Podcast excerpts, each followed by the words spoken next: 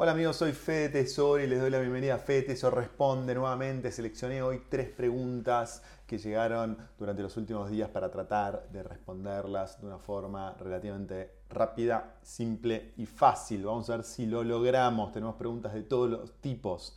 Vamos con la primera. La primera dice, Neil, dice, hola Fede, ¿pensás que el dólar puede dejar de ser la moneda de referencia mundial? Hay versiones que incluso dicen que va a desaparecer. ¿Qué pensás? Bueno, yo creo que todos los movimientos en cuanto a las monedas globales son lentos, son muy lentos. La última gran moneda global fue la libra de, Inglaterra, del Reino Unido. Fue perdiendo terreno gradualmente hasta que empezó a nacer el, el dólar. El dólar tuvo periodo de auge en la década del 70, cuando estaba atada al oro, cuando dejó de estar atada al dólar al oro, perdón, el dólar fue bajando en eh, preponderancia, pero sigue siendo la moneda más importante a nivel mundial, mucho más que la moneda china, japonesa, alemana, eh, europea, digamos. Entonces, pero sí se está viendo que hay un declive en, en el dólar y por eso aparecen las criptomonedas. Acuérdense que las criptomonedas aparecieron en el 2008 como respuesta a la gran crisis de Estados Unidos del 2008, donde quebraron varios bancos y la Reserva Federal de Estados Unidos empezó a emitir miles de billones de dólares para salvar muchos bancos y tratar de que la economía no se derrumbe. Eso se profundizó en el 2020 con la pandemia, ahora tenemos inflación del 9% anual en Estados Unidos, entonces eh, el, dólar está perdiendo sin duda eh, aceptación, pero yo creo que van a ser procesos muy lentos, no creo que sea eh, del, próximo año, los próximos cinco años, me parece que va a ser algo que vamos a ver a lo largo de toda nuestra vida y tal vez lo vean nuestros hijos o nuestros nietos.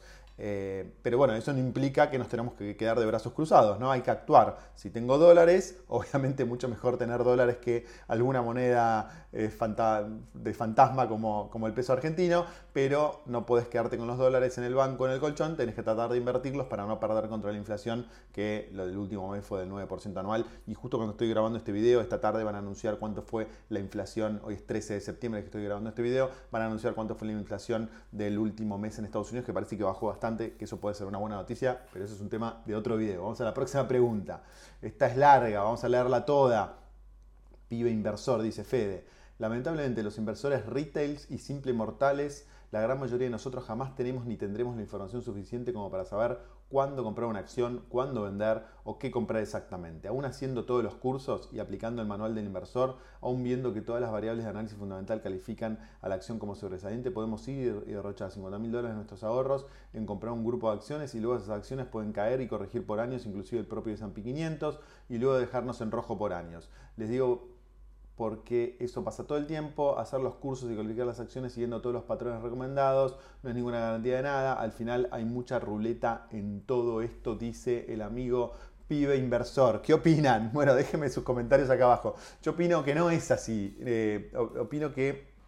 Primero dos cosas. En el corto plazo opino como, como, como acá el pibe inversor Creo que en el corto plazo es imposible prever qué es lo que va a pasar, o es muy difícil prever qué es lo que va a pasar. Hay un montón de sorpresas, un montón de variables en juego y es muy difícil, le diría que en el corto y el mediano plazo eh, saber qué va a pasar. Ahora, en el largo plazo sí es posible saber qué va a pasar y la historia de más de 100 años de la economía norteamericana y las acciones norteamericanas te lo muestran. El precio de la acción sigue las ganancias eh, presentes y futuras que da esa empresa en cuestión. Entonces, ¿Cómo invierte Warren Buffett? Warren Buffett invierte en empresas que creen que tienen un excelente negocio sostenible y creciente a largo plazo. Si un negocio, si una empresa es eh, eficiente y tiene un modelo de negocios que va a ganar en el mercado, que va a ofrecer productos y servicios que las personas no solo quieren ahora, sino que van a querer a futuro, es de esperar que las ventas y las ganancias de esa empresa crezcan.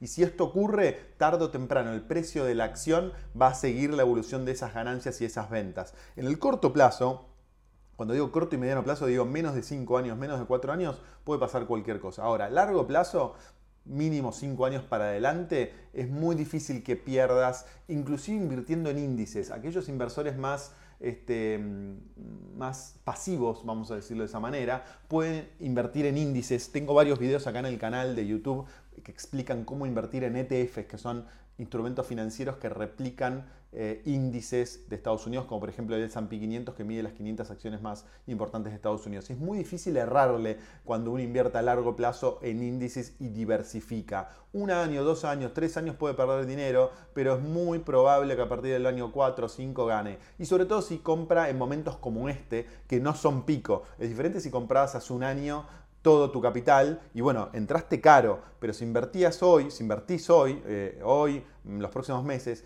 vas a comprar, vas a entrar en terreno relativamente eh, barato o lógico. Entonces es muy difícil que le erres. Entonces, eh, todas las estadísticas, no solo es una opinión mía, todas las estadísticas muestran, las no me lo acuerdo ahora de memoria, las cuáles son las probabilidades de perder el S&P 500 en cuanto al plazo que dejas tu inversión. Si es un año, supongamos que tenés una probabilidad de perder del 30%, pero a medida que vas extendiendo el plazo, la probabilidad de perder baja hasta casi ser cero por más de 5 o 6 años. Eh, voy a buscar esa estadística y después la voy a compartir en el canal. Entonces, conclusión, yo no opino como el pibe inversor mientras haya empresas y haya economías que, que tiendan a crecer y eso siempre va a pasar mientras existe una economía capitalista y mientras haya personas como vos y yo que tienen eh, necesidades y tienen que comprar productos y servicios. Eh, si eh, la, economía tiende a crecer, por lo tanto las acciones van a tender a crecer. Así que eso está recontra estudiado y podés invertir tranquilo, pero a largo plazo. Última pregunta, Alejandro dice, excelente video fe de consulta, armar un portafolio a largo plazo como un plan de retiro. Lo ideal sería hacerlo en un broker como eToro o Interactive Brokers. ¿Cuál le recomendarías para este tipo de inversión?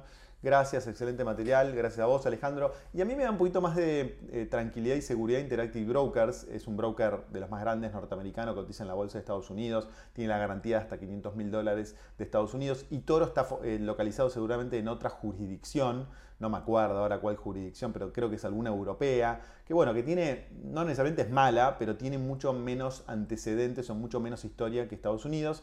Ese es un tema. Y el otro tema que tengo la percepción, nunca, hace muchos años que no uso Itoro, pero en su momento tenía la percepción que Itoro te fomenta todo el tiempo el trading, ¿no? Tiene muchos instrumentos para que hagas trading, compras y vendes, compras y vendes todo el tiempo. Y vos querés hacer un portafolio a largo plazo, de ese punto de vista me parece que Interactive Brokers es mucho más amable en ese sentido, no te está incentivando todo el tiempo a que hagas eh, trading, sino que tranquilamente puedes armar una cartera, los costos son bajísimos y Toro tiene costos más altos, eh, por lo tanto vas a ahorrar también de ese punto de vista. Así que mi elección es Interactive Brokers, no está mal y Toro, es un tema de preferencia personal. Con esto cerramos. Si tenés dudas, preguntas o más comentarios sobre cada una de estas preguntas que leí, no dejes de ponerlas acá abajo, que eh, está bueno que aprendamos todos de la comunidad y seguramente elijo algunas otras preguntas para la próxima edición. Te mando un abrazo muy grande, muy buenas inversiones y nos vemos pronto. Chao.